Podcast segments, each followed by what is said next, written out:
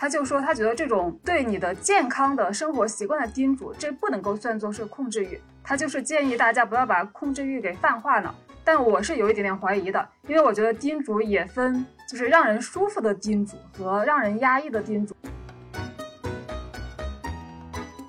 就是张婉婷这个事件也有这种猎巫的趋趋向，就是把她打造成一种就不具有理性意志的一个疯女人。我我我还是觉得就是你要控制的嘛，那你那我能配配合到什么程度呢？如果我能配合的，我其实也挺开心的。那那我觉得这就不叫做你在强烈的、强势的控制我的。我们还是需要去聊，才能聊出来这个度的。那你交流的时候，大家各执一词的时候，你是不可能完全没有情绪波动的。如果这个时候你还情绪非常的稳定，那我觉得这个人很大程度其实是在逃避我们两个在磨合的这个必经过程。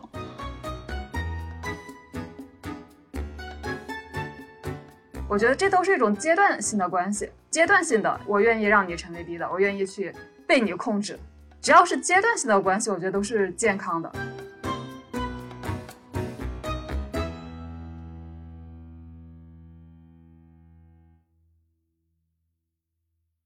本期节目由 Jolly 风味葡萄酒独家赞助播出。咱们这期节目的赞助商非常厉害了，你们有没有尝他们家的这个气泡葡萄酒？我喝了，真的很好喝啊！我自己其实不太会选葡萄酒，之前有一次呢去朋友家喝过，然后朋友说很好喝，但我一喝还是觉得太涩了，可能太高级了吧。那这次 Jolly 的这个酒还是挺好喝的，果味很浓，而且甜甜的，就让爱喝奶茶的你也打开了新世界，是吧？没错，这个雪橙蔓越莓的口味儿，还有这个荔枝绿茶白葡萄酒的这个口味儿，我都非常喜欢。舒阳呢？我喝酒喝的很少，酒量也不太好，所以我觉得这个酒包装还挺好的，不是那种一大瓶，它就只有三百毫升的量，不用担心自己喝的太多，脑子喝的不清楚。嗯，是，所以我觉得这款酒其实非常的适合女生，因为女孩子很少有看到那种拿着一大瓶红酒吨吨吨那种豪饮的，还是喝一个这个趣味，图一个喝着心情愉快。那希望咱们大家听这期节目的时候呢，心情也能这么的愉快无负担。听到最后，别忘了还有惊喜奉送。那小天开场白走起来吧。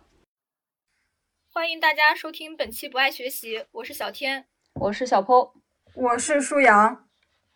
我们这档播客相信教育要回归人的本身，才能帮助每一个人面对不确定的未来。我们会用满满的好奇心去探讨当下有意义的教育议题，去观察分享当下最有趣的教育实践。亲密关系呢，是我们播客一直在探讨的一个话题。最近的一些热点事件，又让我们注意到这个话题值得探讨的新的维度。第二季《再见爱人》的播出，让宋宁峰成为全国观众都同情怜悯的一位男性。他的前妻张婉婷面对镜头表现出极度的控制欲和歇斯底里的。情绪令人窒息，亲密关系中一方旺盛的控制欲从何而来？如何应对和破解这种控制欲？情绪化的人是否一定是一个糟糕的伴侣？本期节目将会围绕这些话题展开讨论。那么，首先第一个问题，你们有没有遇到过控制欲比较强的伴侣？你们在亲密关系中是被控制的一方，还是支配型的一方？那这样的处境给你们带来怎么样的感受呢？那舒阳先说吧。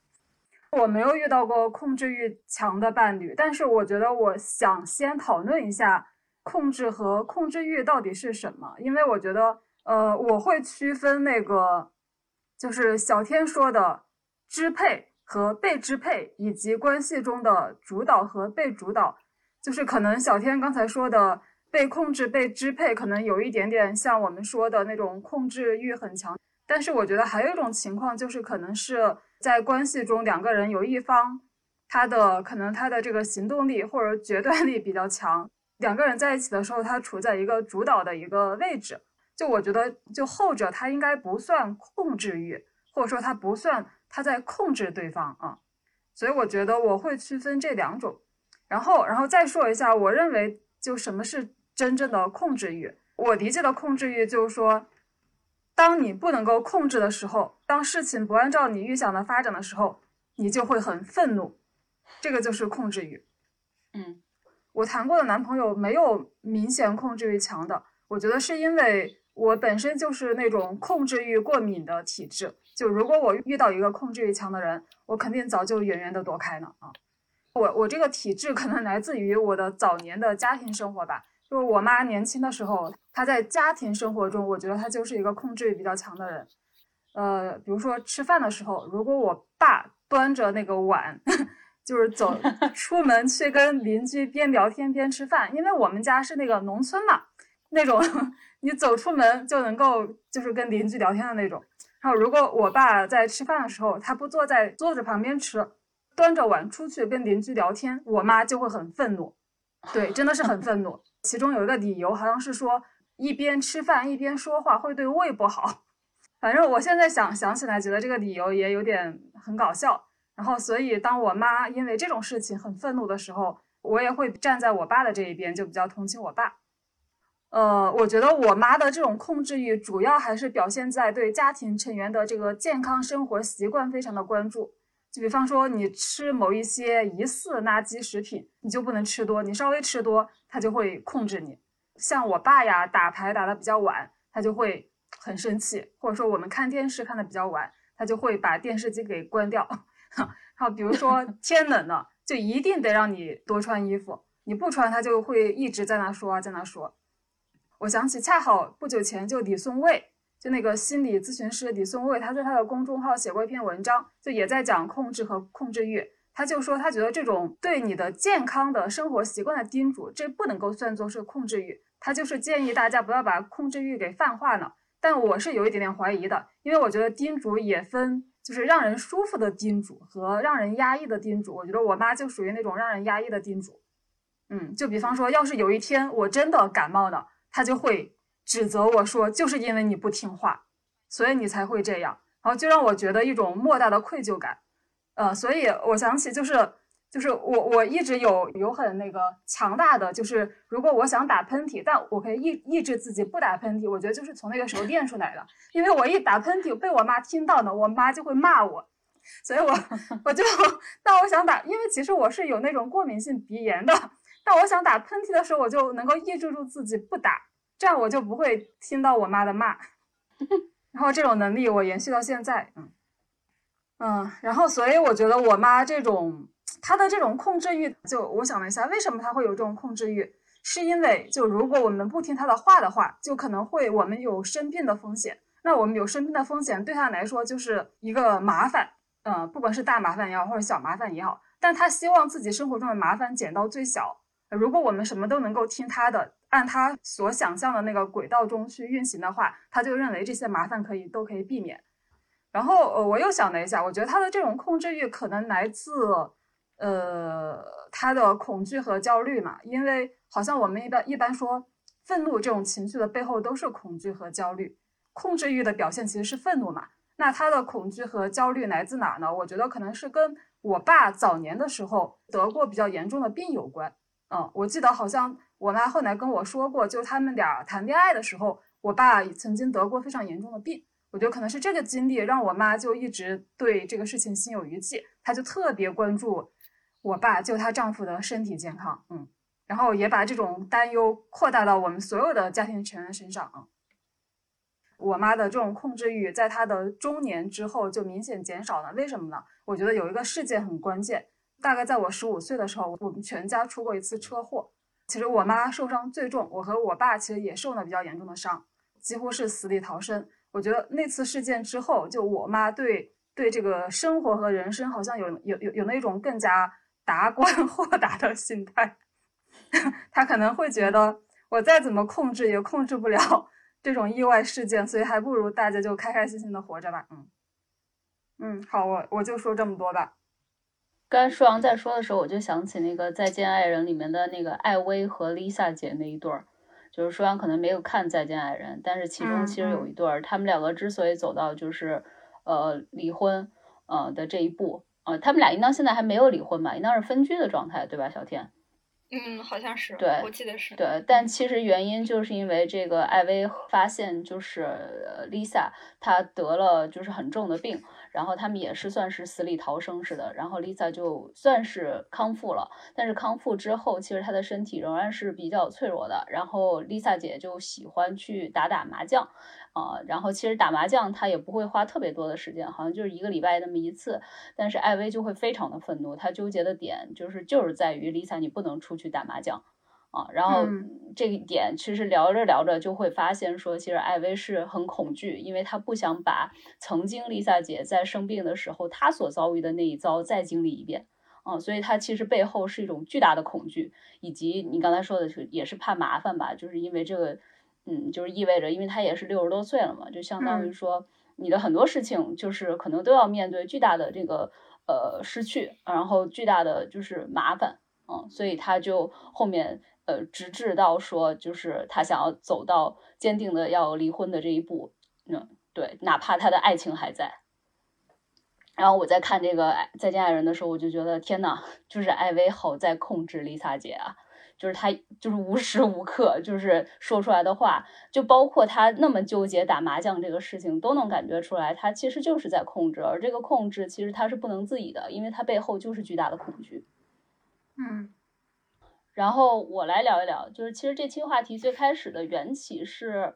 咱们聊哪一期我给忘了，但是舒阳提出来了一个自己在感情里面喜欢就是去主导要不要去呃约会这么一个事儿。啊，就是说，就是他可以决定说，比如说，呃，找到一到一个这个有有心仪的，或者有好感的一个男的这个办公室楼下，然后说你下来吧，我正好在。然后，然后当时当时我们班评论说，我的天呐，你这个也太就是太突然了啊！然后当时听完这个以后，有一个听友就给我留言说，他觉得女性强势在感情是在感情里面是不是个问题？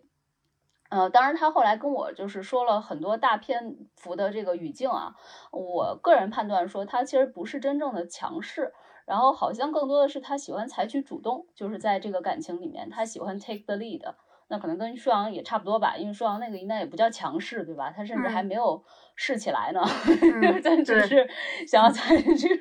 主导的这个角色而已。所以我就是想了想，我觉得主导和主动倒并不意味着强势，因为你。还是可以很主动的去进行沟通，呃，甚至说是进行妥协，你们的关系仍然是平等的。那强势可能更多的就是小天，咱们这期我们要聊的那个，就它是一种控制欲。比如说，呃，刚才舒阳也提到了嘛，就是你要为你要这个人为你做出改变和让步，或者你自己就认定了自己一定是对的啊，就这另外这个人就必须要按照你的这个方式去做。然后跟这个舒阳非常相像的是，我也觉得我妈非常的强势。就比如说小的时候，他就非常坚定的让我说九点之前一定要回家，就哪怕我们的小区其实是非常的，呃，就不能说安全吧，但至少是非常紧密的，大家人和人之间都是呃非常了解的，因为我们算是一个就是嗯中石化的一个一个家属区嘛，嗯，所以其实各家都认识彼此的爸妈，但是我主我哪怕是去另外一个就离我们家五十米的一个同学家玩，他也会觉得这是不安全的。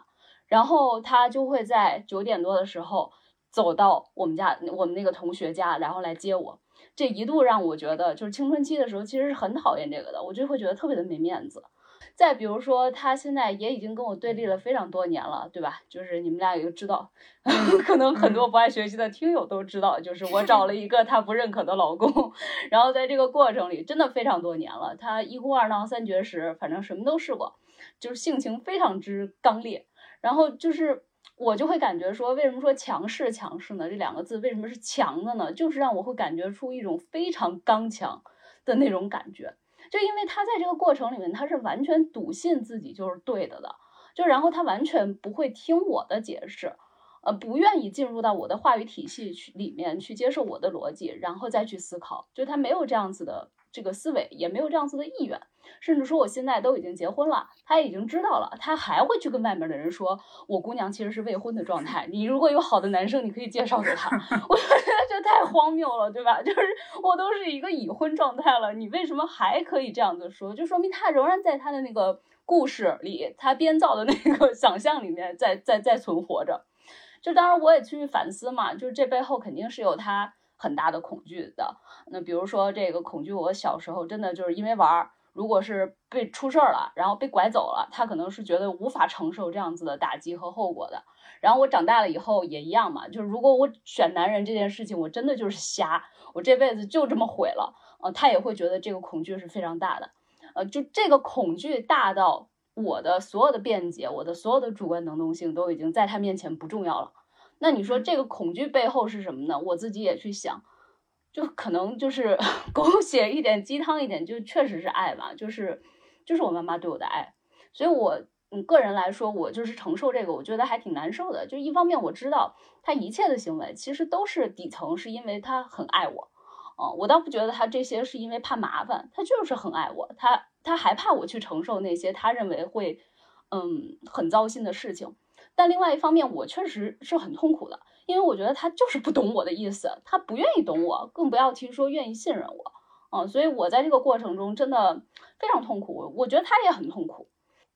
呃，但我还要说的是，就是我妈妈好在哦，她虽然说现在她非常纠结，就是仍然不认可我的老公，但是她并不是全方位无死角的在控制我，就比如说我的工作。事业等等一系列我自己的选择，他虽然也会念叨，比如说他会说，呃，你应当去考公，然后你你你应当去做一个公务员，这样子你就不会天天这样子风里来雨里去的去上班什么的了。啊，其实公务员也要上班的，但是他认为 公务员这相对来说稳定很多，舒服很多。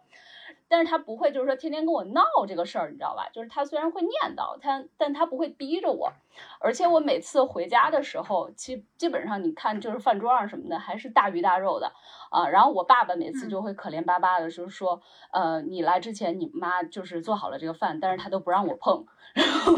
就是还是很疼爱我的那种感觉。所以我确实会感受到这种宠宠爱，所以他的控制就主要只体现在了我找老公这件事儿上来。啊，那就不是全方位的嘛，所以我觉得就是家庭本来就是我们东亚人非常难去脱离的一个亲密关系的一个紧箍咒吧。然后，嗯，但是在这个紧箍咒的这个呃范畴之下，我觉得我妈现在的这么一个情况还算是我一个可以承受的范围之内。就我虽然像那个孙悟空一样非常痛，但是我还没到痛死那么一个境地，就是也可能现在就是。我妈也逐逐渐渐的接受了我确实是有这么一个合法的老公这件事情，就没有像最开始，因为最开始真的很痛苦，因为她每天都在闹，闹的频率和这个呃严重性都是非常大的。但现在的话，可能就是，嗯，比如说两三个月，突然有一个什么事儿触动到他了，然后他就在这样情绪起伏闹一闹，就他会慢慢的缓解。所以我觉得他总体来说的话，是在我一个可以承受的范围之内的。啊，当然，就说这么多，就是说回亲密关系的话，就是因为我们没有，就你跟另外一个人就搞对象啊，然后结婚啊什么的，就我们其实是没有家庭这种血浓于水，就是养育之恩的这种紧箍咒在身上的嘛。所以按理说，我们是可以更自由的。我我我觉得是这样子的，就是所以我们看到一些就是情侣有控制的迹象的时候，但是还痛苦不堪的，一定要彼此折磨在一起的时候。我我觉得我们所有人都会觉得这事儿特别难接受的，所以我刚开始看那个《再见爱人》的时候，就快被这张婉婷和宋宁峰给气疯了。我我相信张婉婷她一定付出了挺多，然后可能比如说她背后有操心，操心宋宁峰的这个事业，啊，然后她甚至应当还有一些物质上的支持，因为其实，在第四集里面，他也已经说了嘛。嗯，他当时应当是赚的，在物质上什么的，应当是比宋宁峰要更强一些的。嗯，宋宁峰可能赚的也不是很多，然后对于养家这件事情的话，可能呃能贡献的那个力量也比较微薄。然后包括张婉婷也会对家庭有很多的付出，比如照顾孩子什么的。但是我就会为什么愤怒呢？我就会觉得你怎么可以因为这件事情你就否定宋宁峰作为演员的价值，然后否定他？独立思考的这么一个人的能力，否定他的圈子，然后否定甚至只是向他靠近的朋友，他感觉所有的一切都只是要求宋宁峰这个人做一个二十四孝的一个男友，就做一个听他话的这么一个老公。这在我看来其实是非常不能理解的，因为我感觉这就非常的自私和自我。嗯，但是我后来呢？这个 愤怒消消失了一下，毕竟是人家的故事，电视上的故事嘛，我就静下心来又想了想，可能是因为就是我认为这些都非常重要，就比如说我认为独立思考的一个能力，一个人能不能接受另外一个人话语体系，能不能去接受他的价值观是非常重要的。所以宋宁峰现在这个在片子里面的这个样子，在我作为一个观众呃来说，其实是不太能接受的。可是宋宁峰他的话，可能他很。他很痛苦，但是他也并不是不能忍受的。这就像是我对我妈，就是她对我的控制，我也会让我频频感到痛苦，但是也并不是不能够忍受的，因为在其他的那些缝隙里面，他其实仍然可以呼吸，或者说就是孩子特别的可爱，然后老婆对孩子又是疼爱的啊，等等啊，他就会感觉出，呃，这个关系还是可以继续下去的，那个紧箍咒也没有那么的紧，所以对他来说，可能这段关系就是没有那么的岌岌可危。就如果我试图去理解宋宁峰的话，因为如果是我的话，我可能就会觉得宋宁峰可以走了嘛，因为你不是家人的这种关系。然后再说说我自己的话，我谈恋爱其实是没有怎么遇到很明显的有控制欲的人的啊，没有男友会让我随时说报备自己的行程是哪儿，位置是哪儿，也不会强迫我非得要就是满眼只有他啊，甚至我会觉得我可能是稍微有一点控制欲的，嗯，因为我老公他是一个。非常 lay back 的人，就是他是一个非常 chill，不那么努力，不那么向上的人。我跟他去讨论的时候，他会跟我说：“呃，我觉得你非常 Chinese，或者就是说，我觉得你有点太 uptight 了。”嗯，对他有时候会这么说。举个例子，就比如说他画画，其实主要来说就是兴趣。但是我看着他画画，我也觉得他画画画的挺好的，我就会跟他说：“你既然画。”就要画出一点成绩来，嗯，然后之前我看那个 Instagram 会有每天就是有人呃画一幅画，画坚持三十天或者坚持三百六十五天的那种挑战，我就跟他说你也应当试试，然后说多了就非常有一种那个我这是为你好的那种措辞会喷出来，就即使他非常爱画画，然后也觉得每天画画是挺好的，但是当我命令他这种感觉出来的时候，他就会非常崩溃，然后他就会跟我表示。就是如果你这样子命令我，你就把我画画这个仅有的 乐趣、仅有的兴趣给剥夺了，啊！然后我们两个当时经历了这一次对话以后，嗯，我就一下子意识到，说我其实是在犯我妈的那种错，我在用我的价值观去凌驾在她的那个上面，而且我其实没有去听她是怎么看待这种事的，然后也没有去想，没有去反思他到底要不要那个东西，或者适不适合那么做，嗯。所以后来我就 改变了我的策略，我会跟他商量，就是有非暴力沟通啊那些什么的。就比如我真的很希望你这样这样这样，然后这样子的话我会怎么怎么样，我会很开心啊，然后会怎么怎么着啊。当然他还是可能会拒绝我，那我也可以继续有策略性的跟他博弈嘛。比如他今天想要我帮他做一个事儿，那我就会说你要不要也给我一个什么事情？我怎么觉得这好像是怎么跟青春期的孩子沟通？但是我觉得我这个现在用用这种策略去跟他交换、跟他博弈的时候，他会接受的更呃舒服一点。他会觉得脑就是眼眼眼珠子一转，想说这事儿行，或者这个 deal 我可以做，然后他就会跟我进行一个比较公公平的、平等的这样子的一个以物易物这样子的一个交换。嗯，我就会觉得说这可能是那个。双人关系里面，就毕竟是双人的亲密关系嘛，所以它就像是跳双人舞一样，就是你彼此其实还是要往对方那个偏好去靠一下。你更多的其实可以看我的偏好和你的偏好，我们在呃彼此可以接受的程度下，能不能去呃就是平衡一下啊，然后且让两个人都比较快乐啊，这可能是比较良性的一个两性关系吧。嗯，就说这么多。来听小天的。嗯，我也没太遇到过控制欲很强的伴侣，但其实我内心比较希望对方多控制我一些，因为这样在我看来就是非常在意我的表现。比如说我那个有一任男友就有一有一次觉得我出门穿的裙子太短了，然后就让我回去换一换一条长点的。然后我虽然就表面佯装。不是很开心，但内心是非常甜蜜的，因为我觉得他是非常想占有我的那种状态，嗯，然后所以就是我我是在亲密关系中是处于比较被动的啊，就是甘愿处于一种被控制的位置。然后其实我也在思考，因为在婚姻中，我觉得像张婉婷一样看上去非常自我强势、歇斯底里的女性，其实是非常常见的啊，就是我们能够在不少文学作品、影视文本里面看到这样的形象。嗯，就比如说这个华妃啊，还有那个什么，呃，宜修，就是那个皇后那样的形象，就是就是以爱之名做出很多伤害对方的事情吧，啊，然后其实我也了解到，在现实生活中有一些女性啊，然后她是也她也是控制欲非常强的，比如说她会对她的老公说，就是你你要永远听从于我，就是男性要永远，呃，就是男的应该永远服从于女的啊，就是那种。呃，然后她可能就认为自己的成功就在于征服和支配男人啊，然后在婚前的话，可能就是，呃，要去征服那个最有钱、占据最多社会资源的那个男人，然后婚后呢，就是反正你嫁鸡随鸡，嫁狗随狗了，就嫁了这个人，那就是只能征服支配自己的老公，啊，我觉得这肯定一方面也是性格使然啊，就就就是有的人可能天生就比较有。就是强势，有支配欲，那我觉得很大程度上也也是社会层面或者家庭教育给女性灌输这样的思维，就是女孩不用打拼或者打拼也没用啊，或者最重要的就是掌控住家里的男人，然后还有就是女性天然就被规训要需要为家庭事务奉献和牺牲更多嘛，啊，就是他们絮絮叨叨，在他们看来可能就是在尽自己的妻职或者母职，就是其实张婉婷也很冤枉啊，他觉得我为什么要管你呢？我管你还不是因为我对你好啊，我爱你啊。呃，如果我是一个那个路人甲或者什么陌生人，我会管你吗？能够看出来，这个张婉婷其实她一直都没有觉得自己做的哪块是逾矩的，然后她是觉得自己是真的是为了那个宋宁峰好，因为她不让宋宁峰在公众面前过分的暴露自我嘛，因为他你暴露的越多，你可能会引引发的这个公众批判，呃评评判就会越多。接着他认为参加这个节目的其他人，呃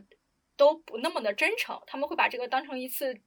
就是赚钱。的一种工作，而并不是说我们真正是要来这里面真实的袒露自己家庭内部的一些创伤，自己婚姻关系中的一些弊病，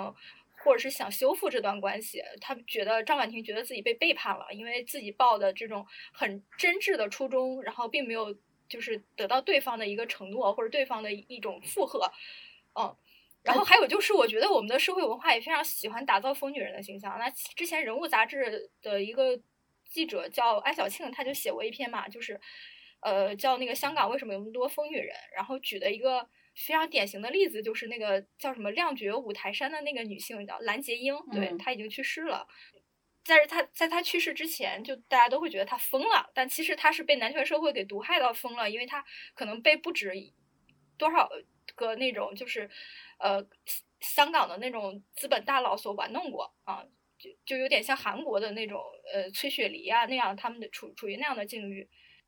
但但是风跟控制欲强不能画等号吧？对，是不能画等号。但是就是很多人会觉得，一个女性的控制欲强，会把它视为非理性的情绪化的。你看了那个节目，你会发现，就是张婉婷她有她疯，就是别人会认为她是疯的一面。就是，然后我最近在微博上看了很多社会，就是那个公众舆论嘛，我发现就是大家也也有那种对于就是张婉婷这个事件也有那种猎巫的趋趋向，就是把她打造成一种就不具有理性意志的一个疯女人啊。张婉婷她是控制欲很强，但有很多疯的女性，她不是因为控制欲强而变疯啊，她可能就是受到了伤害啊。是，但是很多控制欲强的女性，公众会认为她很疯，就把她说成一个疯的形象。因为他可能会呈现出那种歇斯底里的那种面貌，所以你觉得他们不疯？我觉得他们并没有那么疯啊。就是对呀，我我我觉得他们，你我我我觉得，我觉得你你如果看到女性呈现出这样的面貌，也应该分析她背后的社会结构性原因，不应该就猎物性的说她这个人就不行，或者说女性的。某一种性格或者是精神特质就不行啊，女性就不能为自己的理性负责，就是情绪化的个体不能，我觉得不能这样说。其实我我在看的时候，我会觉得其实张婉婷挺疯的，嗯，但是我觉得艾薇也挺疯的啊。在这个节目里，我其实更多的看到的是这帮催更团他们在去评判张婉婷，会认为张婉婷太疯了。但其实艾薇说的很多话让我也是非常不舒服的，我认为她的控制欲甚至要比张婉婷还要强烈。但是他们似乎会更多的认为艾薇好像只是一直在纠结打麻将这个梗，啊，然后他们觉得艾薇冒出来的有有些时候的冷笑话还挺好玩的，他们并没有过多的去分析艾薇的这个问题，啊，所以可能如果你说这个男性和女性的话，呃，也许会有这么一点点的这个这个小区别吧。但是我在刚才听你说那个张婉婷真不真诚这件事情啊，就是说。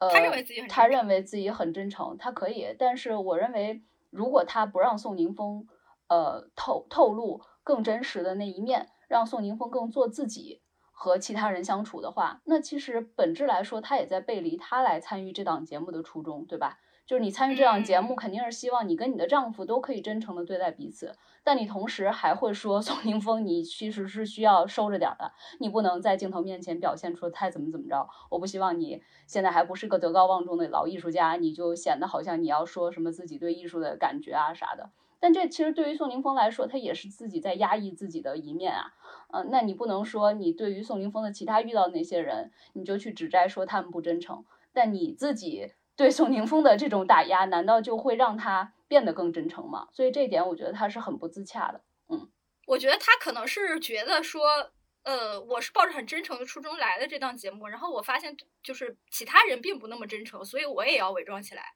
要不然我就吃亏了，或者说我将会变成这档节目的众矢之的。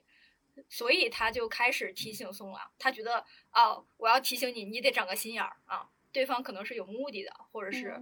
他们会把这个当成节目，所以他们可能会起哄，让你说出一些什么话来啊。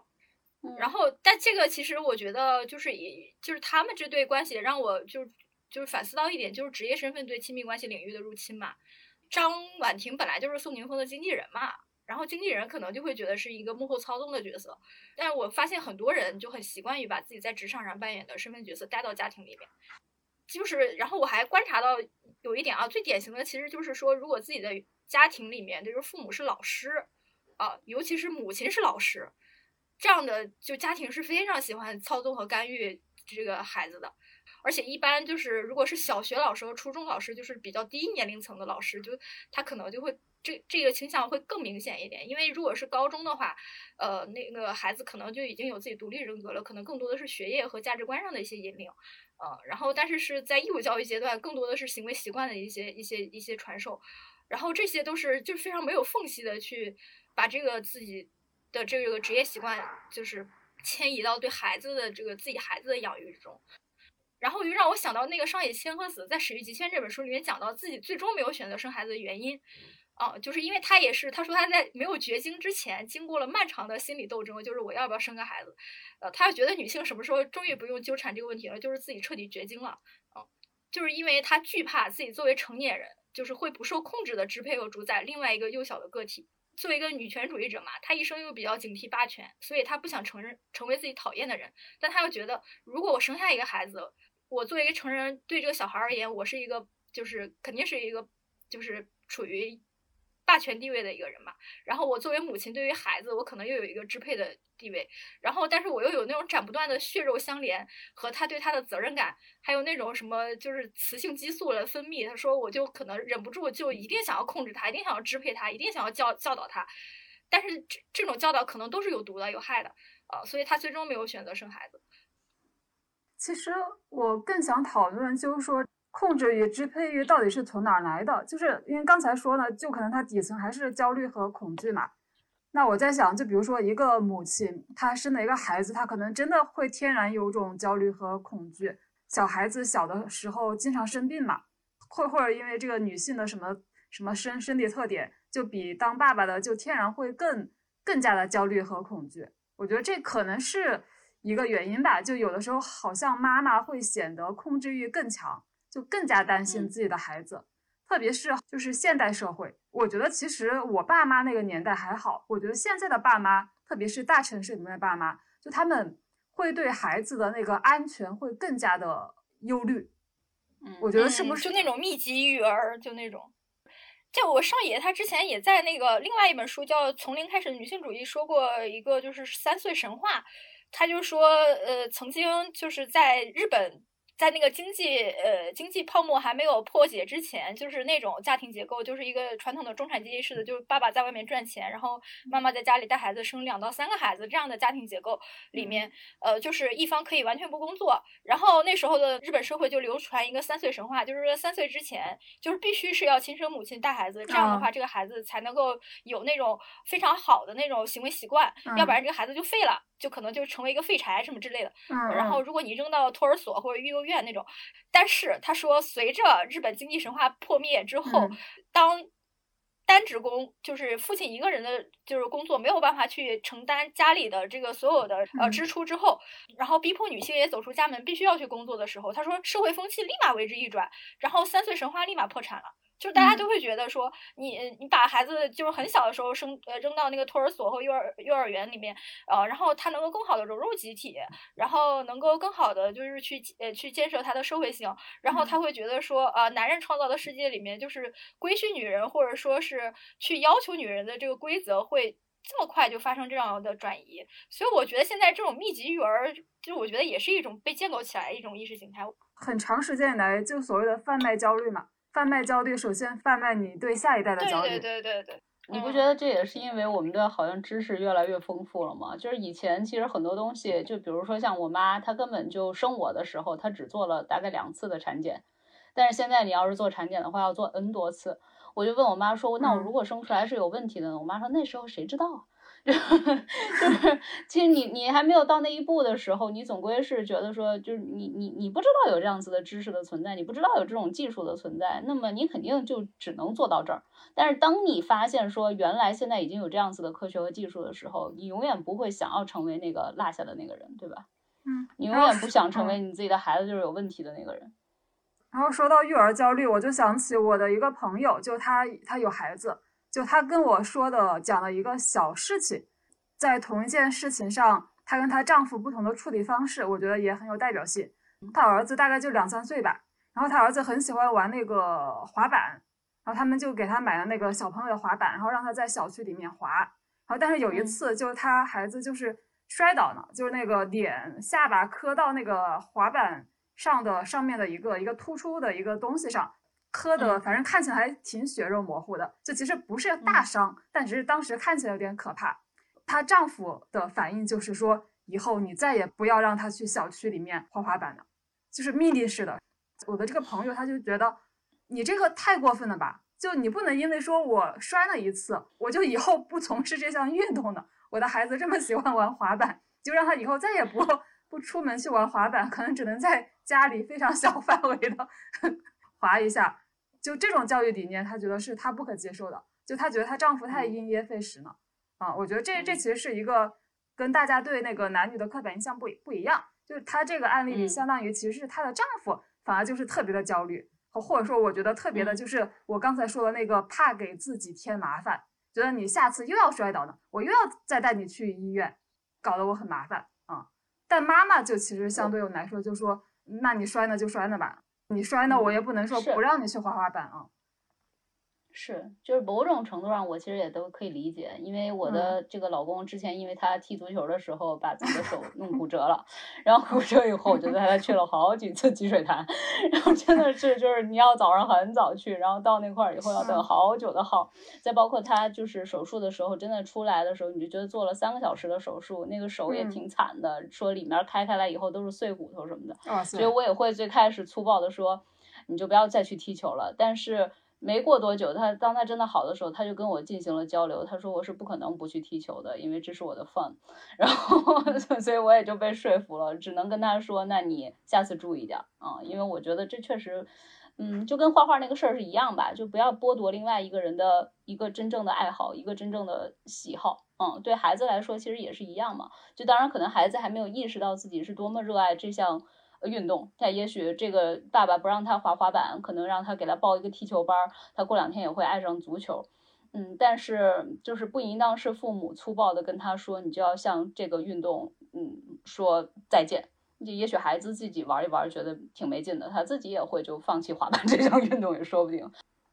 啊，刚才小天说到，就可能有的人会把职业习惯放到这个家庭或者亲密关系里面，这好像确实是一个比较普遍的现象，就因为。我也会听说，或者说看到一些，呃，比如职场上的呃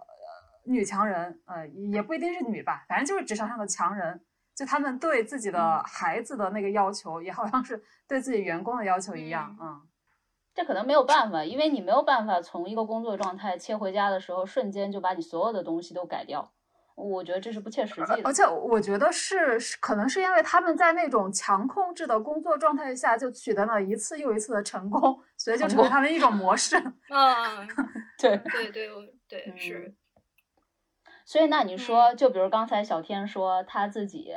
其实没有遇到过什么控制欲很强的人，但他隐隐的其实又希望自己的男朋友有控制欲。所以小天你自己有想过，你到底要让这个男友控制你到什么程度？你觉得是最舒服的吗？就是还是，听我觉得起来小小承受天的那种感 觉更像霸道总裁吧。但霸总本身也是一种控制啊。就是就是可能还是就是在这种无关痛痒的小事上可以就控制，但是在嗯真正的这种，比如说我的自我发展上的，或者说一些比较关键的抉择上来讲的话，可以给我支撑或者理解或者一些指引之类的。嗯，对，对我我觉得我还是挺适合霸总模式的。嗯我不知道，我主要是因为刚才舒阳不是说嘛，就是这个人他之所以可以把这个事业上的这个这个东西带带回入侵到他们家的这个习惯，是因为他获得了一次一次在职场上的成功。所以我就在想，当你跟一个男的接触的时候，会不会因为你一次又一次的让他感觉到他在控制你，控制的挺成功的，于是，在一些大事儿上，他也就开始就习惯性的控制你了。哦，我觉得也也有可能，也有可能，嗯。那我们进入下一个问题，就是就是如果在关系中对方是处于一个主导位置，也就是说是对方老想控制你啊，那你怎么样去去确保这段关系能够健康良性的发展？因为我确实没有，我我应该会远离这样子的人吧。如果是那种控制欲强的人，但如果只是说对方只是主导的话，我觉得挺好的。其实我补充一下，就为什么就是呃，之前小破提到了，在那一期前面那一期里，我说在那个关系推进的过程中，我更喜欢去主导呢，是因为我觉得我如果让对方主导的话，他主导不好。嗯 就说，比方说，他可能会提出一个非常尴尬或无聊的一个建议，比如说我们要去看一个什么电影，然后那个电影很难看，我也不想跟他去看。他提出这样子的建议，我拒绝嘛，又好像又不好。但是你不拒绝呢，我就会我又会觉得他这个建议很无聊，所以我能做到的就只能 我来发起这个建议。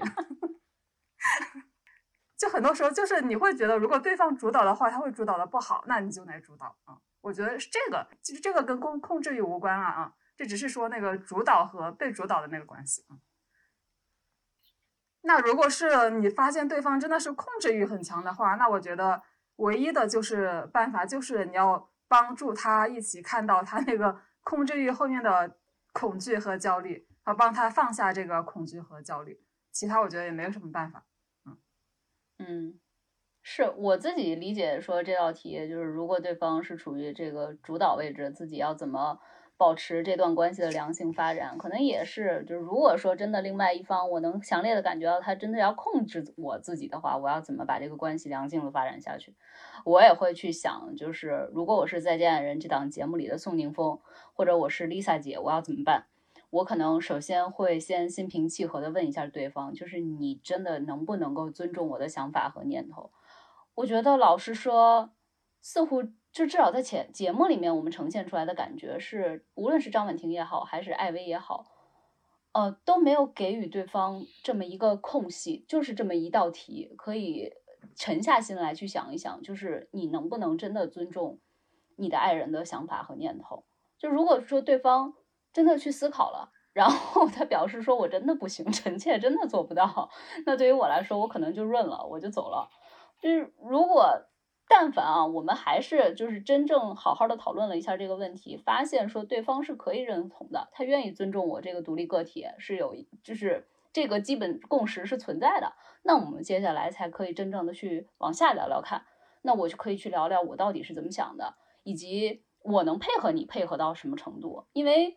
呃，我我我还是觉得就是你要控制的嘛，那你那我能配配合到什么程度呢？如果我能配合的，我其实也挺开心的。那那我觉得这就不叫做你在强烈的、强势的控制我的。我们还是需要去聊，才能聊出来这个度的啊。那我如果要为你变化，我能变到什么一个程度，我也需要让你知道，否则的话，你根本就不知道我的阈值是什么，你就在这块压迫我，呃，其实是很不公平的。嗯，回到我经常说的吧，我就是觉得吵架、冷战啊，其实不会有任何实质性的进步的。你真的是要做深层次的 case by case 的沟通才行。嗯嗯，那我觉得像我这种焦虑型依恋的人，所以就是非常很容易在就是和对方的能量场里面屈从于一个服从者和依赖者的位置，就是被控制啊。我是很容易被控制、被 PUA。那很多时候就是关系已经非常不健康了，就是对方已经很不尊重我了，我还在苦苦死撑。嗯，我觉得其实就是在这个节目里边能看到，其实张婉婷有时候对宋宁峰确实也不是很尊重，就说你是个拖油瓶儿，是吧？对，就是原因就是因为宋宁峰曾经还离过一次婚嘛，是吧？嗯，然后而且前妻是齐溪，是吧？然后，但是因为我是一个女性哈，所以我可能更能带入的是 Lisa。然后我觉得 Lisa 有的时候真的是强颜欢笑，或者是很尴尬。那个她她老公一直在吐槽她打麻将这件事情，就把她说成一个极度不自律，而且很自我的一个人，啊，就是而且很不留颜面嘛。因为说说到底，其实除了他俩之外，其他人都是外人，大家又不是很熟，而且这还是一个当然要对公众播出的节目。然后有的时候觉得 Lisa 真的已经非常的非常的尴尬，就如坐针毡那种，嗯。然后我就那时候就非常能够体会他的感觉，嗯，其实我觉得这种其实对方真的已经不是很尊重他了。但是这二者呢，呃，在每天的这个旅行结束之后，我就写下自己他他们的选择都是不离婚啊，所以其实我是非常能体谅他们的，就是即便我被别人不尊重成这样，我还是选择不离婚，就只要有一个人能让我依赖着就好。我实在没有办法承受一个人，因为那个 Lisa 就说她这段时间搬出来了嘛，因为她没有办法。待在那个家里面，然后他说，呃，就是每天看到空荡荡的房间，就每天就是哭哭，从头从早哭到晚。然后这块我也是很能理解啊。然后所以我觉得像我们这样人，要建立足够强大的自尊，多爱自己一点。但是其实还有一个非常 微妙的点，就在于其实我们这种焦虑型依赖的人，一般都会爱上那种逃避型依赖的人。我还以为是爱上有控制欲的霸总呢。对啊，呃，就是会比较。爱上那种对非常亲密的那种两性关系比较那个、那个、那个、那个逃避的那种人，因为那种人就是他们会有一个比较稳定，然后比较强大的自我世精神世界了嘛。然后像我们这种焦虑型的人呢，我们就会觉得有这种精神世界的人是非常的、非常的安稳、非常的稳定，然后非常的呃，就是就是神秘，然后就是。让人很想去依靠他，因为他他们是一个相对稳定的一个个体嘛，啊，然后也比较自洽、比较自足的一个个体，所以我现在去回忆，我有两任，就是包括三任男友吧，他们都特别喜欢一个人待着，就是他们一个人待着打游戏啊，或者一个人待着读书啊，或者一个人待着追剧啊，然后我发现我总是会被这种就是能够有一个就平静。和神秘深邃似海的人所吸引，然后，人家可能只是嫌你烦，所以我喜欢一个人。对对对，真的是嫌我烦，因为我每天起来就要确认无数遍你还爱不爱我。我的天呐。对，然后他们真的会觉得我很烦，他们会觉得为什么同样的话每天都要反复的说。所以，我其实觉得你这个不叫做你喜欢被控制，是因为你想要通过对方，如果是控制的话，你就感觉出来对方是在乎你的。嗯，其实你是类似于就是你想要被被在乎，通过被控制感受到对方是在乎你的。对，对对对，我需要对方特别在意我，在乎我，嗯。但是对方又是那种就是啊，这个世界什么的，呃，我们都是渺小的个体，什么，就是这种。就是就是那种价值观的人，那那你为什么会被这种人吸引呢？按理说你不是更希希望有一个人，他可以控制不断的去给你，对对对。但是我一般都会欣赏那种人啊，我都会欣赏那种，我就会觉得他们非常的平静，非常有魅力。对，就就你刚才说的这种人是你欣赏，但你们走不远。但可能那种控制型的人，你们是可以走远的，你能走远。啊，那我下回就直接找一个霸总。嗯，对，你一直都在飞蛾扑火。对对对，我就直接找一个霸总得了。嗯，那我们看进入下一个问题，就是情绪稳定呢，是被视为现代社会的美德。就是现在很多人择偶的时候，或者说是招员工的时候，有一个必备要求就是情绪稳定。但是在亲密关系中，情绪过分稳定是否就是不走心的表现？嗯，以及有些人情绪失控，他就会解释说是因为我太在乎你啊，这是真的吗？我们该如何拿捏好这个情绪的尺度？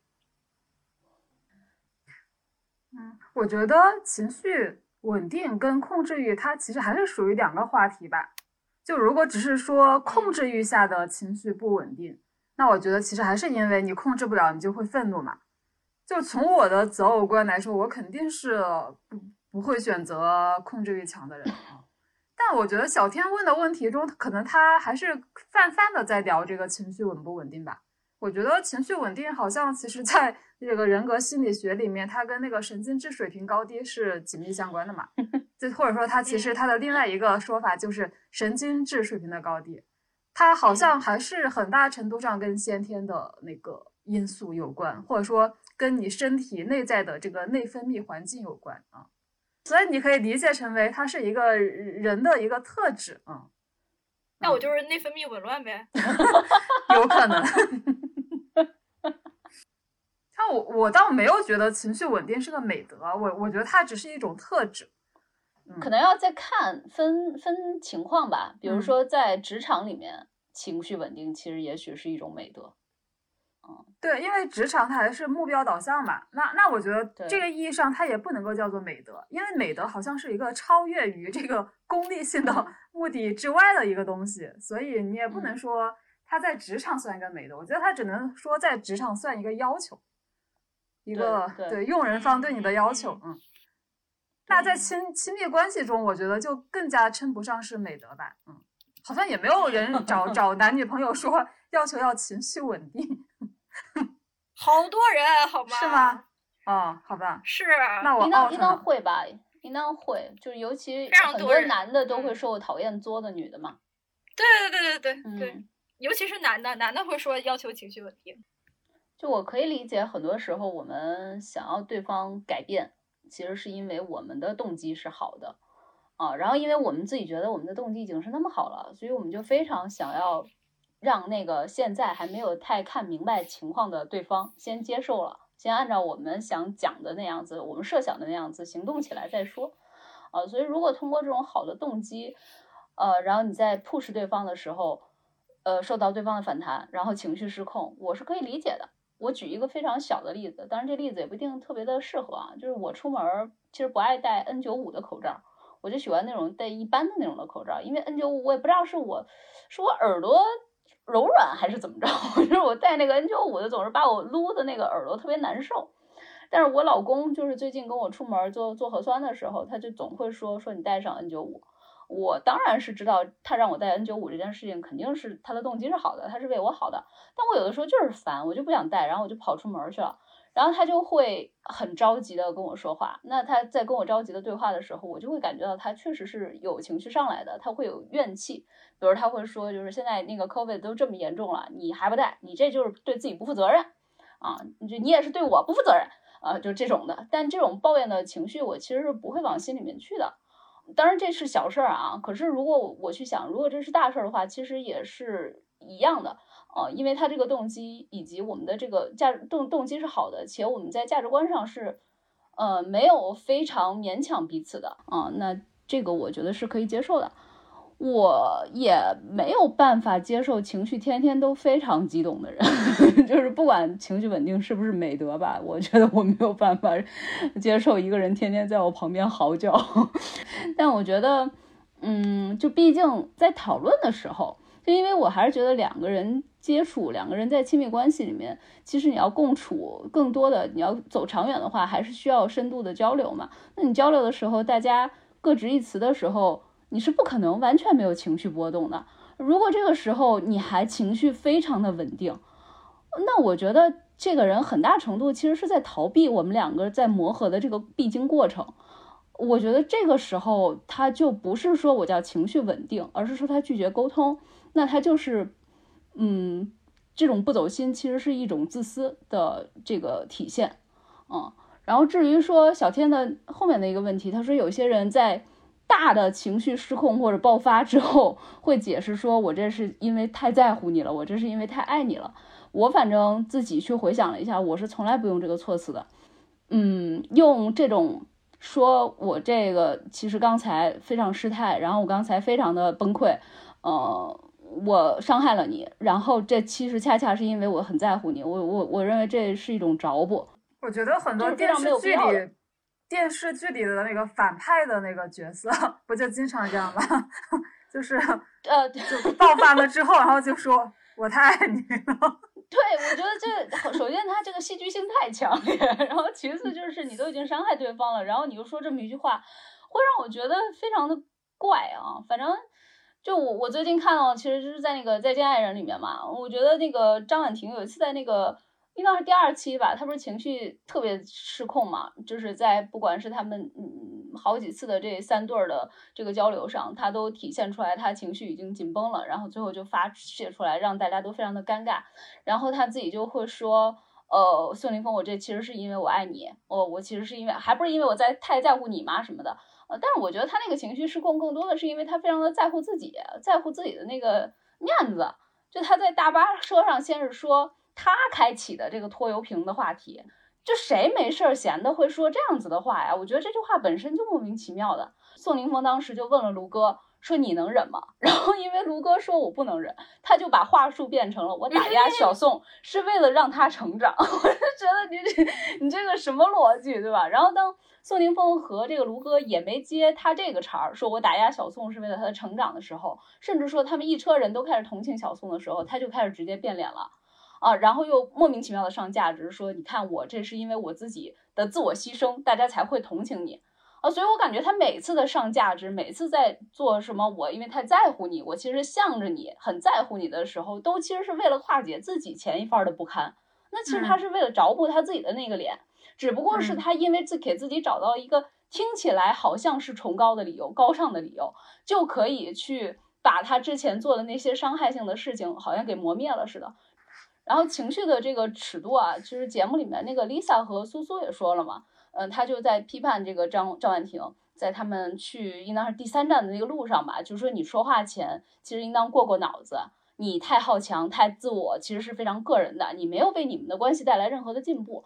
这个很多时候就是你怎么控制你的情绪的尺度呢？就是在你喷一句话之前，你能不能先想一想，就是这会为对方，这会对对对方带来什么样子的打击？你会会不会伤害到对方？你只有真的其实带着一种崇高的心，你去呃去 care 他的那个心情，去 care 他会可能性受到的那个伤害，以后你才真的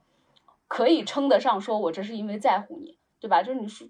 当然我也理解，就是有的时候我们吵架确实没有办法控制情绪，但我觉得如果你说出来真的非常非常伤人的话前，还是可以哦去想一想的。嗯，那与其。你最后说一句对不起，这都是因为我太爱你，或者你跪下说这都是因为我太在乎你，还不如你在前面就可以稍微理智一点点的控制一下自己。嗯，就最了解你的人肯定是你自己嘛，你会知道你自己的行为模式是什么样的。这是让我都想起安家和来了。嗯，然后对于情绪稳定，我现在就觉得就是就是现在的社会风气过于鼓吹这这一点了。嗯。就是把我们这种情绪不稳定的人 都给鄙陋化了，但我觉得就是如果时时刻保持情绪稳定，那这个人和机器有啥区别呢？就太可怕了吧！就基本的同理心、感知力和愤怒都没有了。所以我一直坚持的方式是畅快的表达自己的情绪，然后尽情的表达自己的各种情绪。但我坚持的两个标准是：第一，没有过多的干扰到别人；第二，对自己的生活有没有建设性的帮助。对，因为有的时候我觉得你不宣泄出来的话，你可能过不去，过过不了这个坎儿。你要先表，先把自己的情绪宣泄出来，接着你再去重新重建自己的生活。但是这样其实张婉婷她她她不是情绪不稳定的问题，她是控制欲太强的问题，是吧？对她，我觉得她是太以自我为中心吧。嗯，对她永远都是以自我的自己的这个。好恶来，对，其实他就是要控制，他就是要控制这个局面，然后或者控制自己的老公，然后在控制的过程中，如果他没有得到他自己想要的那个效果的话，他就会加大筹码来控制，加大筹码来去跟人这个辩驳，呃，那在这个过程中肯定不可避免的会带来一些伤害，而这个伤害。呃，一番接一番的往上升级以后，他最后会给自己找补一个理由，叫做其实我这是为你好啊。所所以其实这个本质上来说，就是一个控制的人，他没有得到他自己想要的，嗯。但他也会反省，就是他也会自省。有可能就不同人对亲密关系的那个预设也是不太一样的。就有的人会觉得我跟你都是夫妻呢，那我们两两个人就是一体的，我就是什么都是为你好，你应该能够跟我一样，能够知道这个为什么是为你好，你也应该跟我一样认同这一点。那我觉得比较健康的亲密关系还是两个人，还是两个人，就两个人怎么样都是两个人，不是一个人啊。对你就是再想让我们两个心往一处使那种。我事实上来讲，他也是永远没有办法做到的。那最后一个问题就是，亲密关系中是一定存在着控制与被控制吗？我们可以想象和建设出一种没有对抗感的关系吗？嗯，我觉得还是就最开始第一个问题，就可能一个人他是一个主导性的角色，另外一个人是一个跟随性或者说心甘情愿的跟随的那个角色。我觉得他也谈不上是控制啊。就因因为我没有这种太多的亲密关系经历啊，我就只能拿这个什么职场上的关系来打比方，就好像团队合作的时候，就就肯定会有 leader，也有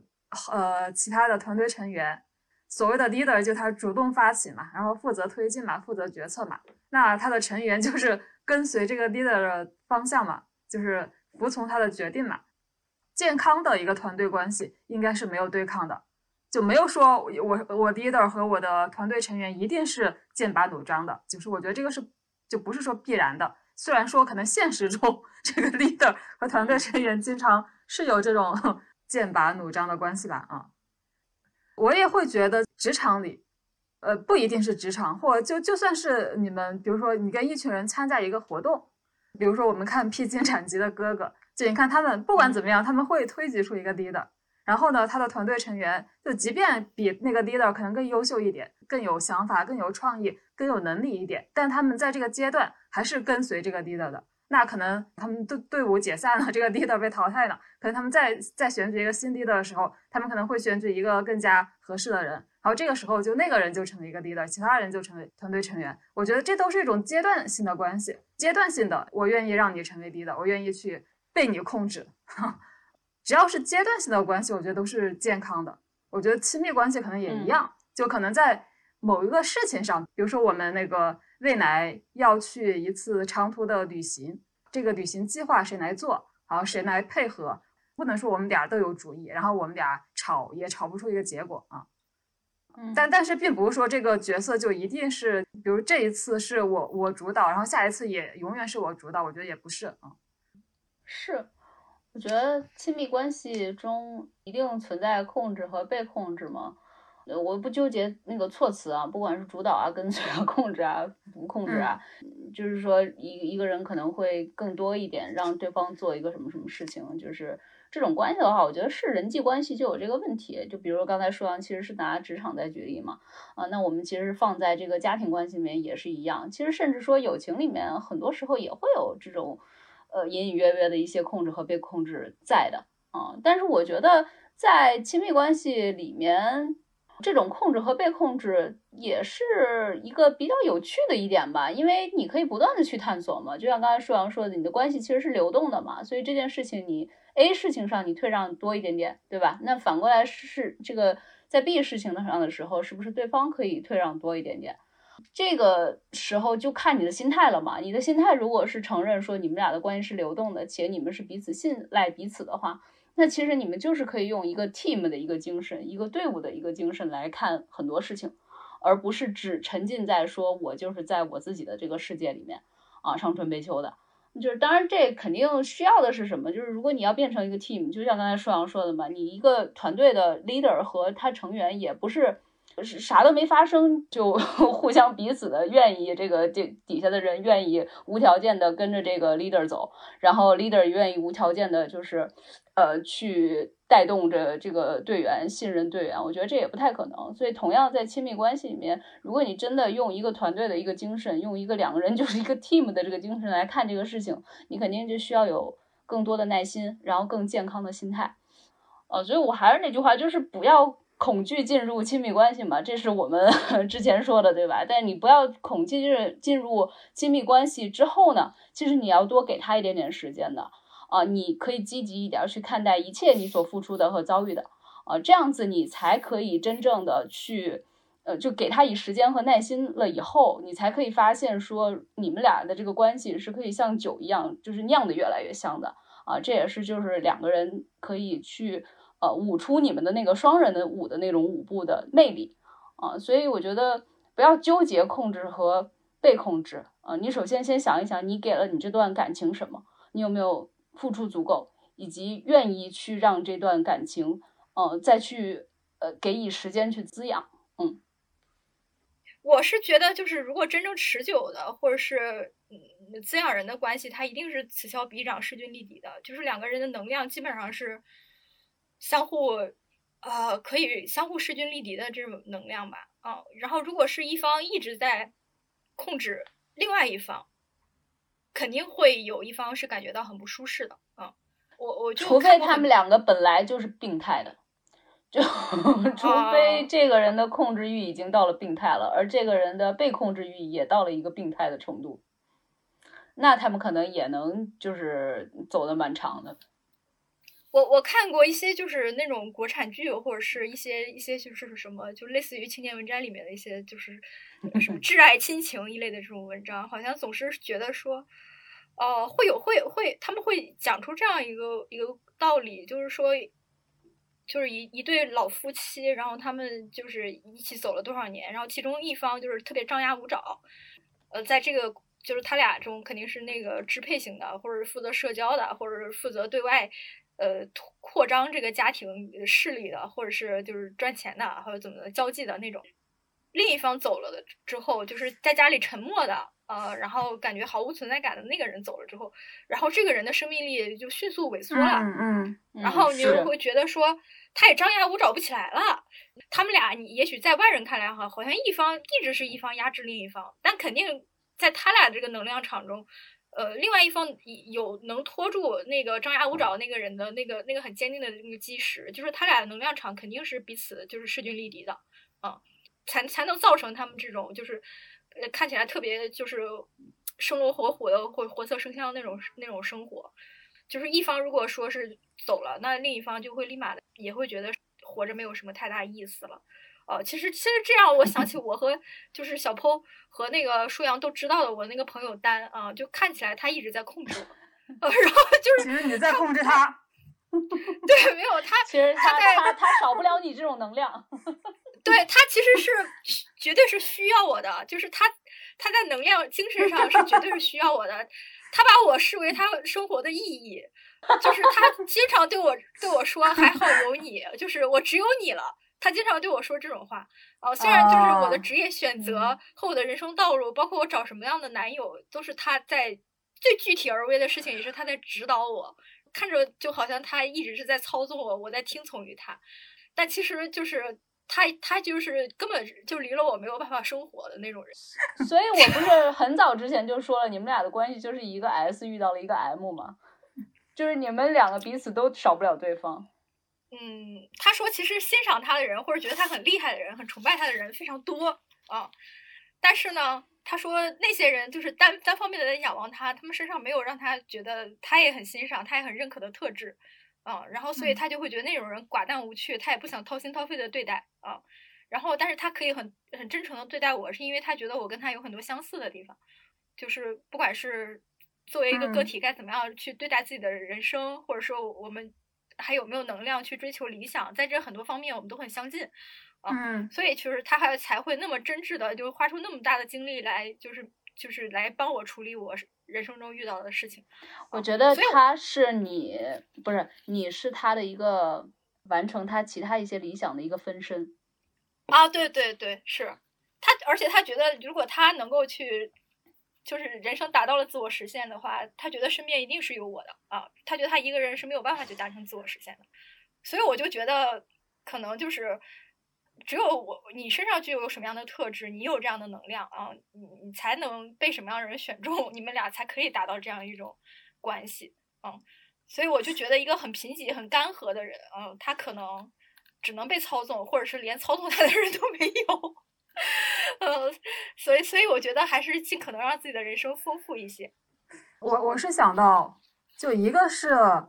我好像以前听就类似心理咨询师就会说，这种就看上去一方很强势，一方比较弱势的这种关系，其实是一种互动模式。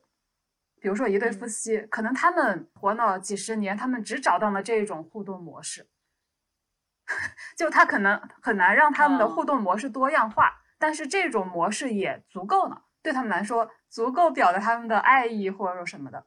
而且他们两个双方都是心甘情愿的。就说其实这个你外人看起来一方很强势，一方很弱势，其实也没有什么，他们自己舒服就可以了。然后这是我想到的一点，还有一点是。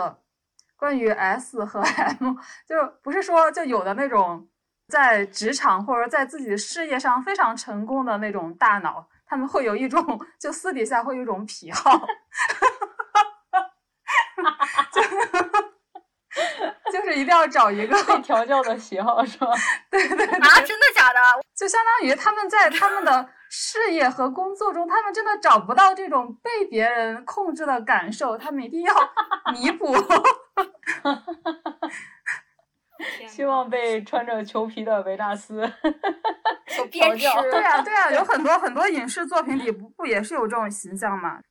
这是真的吗？还是就是瞎扯的？我觉得没有，我觉得是有可能的。我觉得是有可能的。你你的心理上肯定是其实是渴望很多东西的嘛。你渴望这个东西，一般来说，你到达一个极致以后。你就会渴望它反过来的那个面儿。好，那这期我们就先聊到这儿。聊这种亲密关系的话题呢，配上 Jolly 这种果香四溢、清新宜人的气泡葡萄酒，还是挺舒服的。听我们本期播客的朋友们呢，也可以和自己的爱人、朋友找一个冬日暖阳的午后，一起小酌几杯，感受一下生活的美好和愉悦。接下来咱们就要送福利了，你可以在本期 show notes 里找到 Jolly 的专属淘口令链接，复制之后呢，在手机淘宝打开就可以享受咱们不爱学习的听友价，原价一百六十九块钱的 Jolly 经典四瓶装礼盒，仅需要一百二十九元就可以买到，还加送杯垫五张以及一个磁力开瓶器，而且在购买下单之前呢，备注里面如果注明不爱学习四个字儿。你还可以享受到咱们不爱学习听友的专属好礼，再拿到加赠礼物木浆棉洗碗擦一个，加个性杯垫一个，是不是非常超值呢？另外，在我们本期节目的评论区分享你发生的关于亲密关系里的控制和被控制的小故事，我们播客呢还会再选出三位幸运听友，送出价值一百二十九元的 Jolly 风味葡萄酒两瓶装好礼。所以不要犹豫了，听友们快和我们多多在评论区里讨论起来吧！你也可以关注我们的微信号“不爱学习 Pod”，加入我们的听友群，更多的讨论在我们活跃的听友群里。再见，再见，拜拜。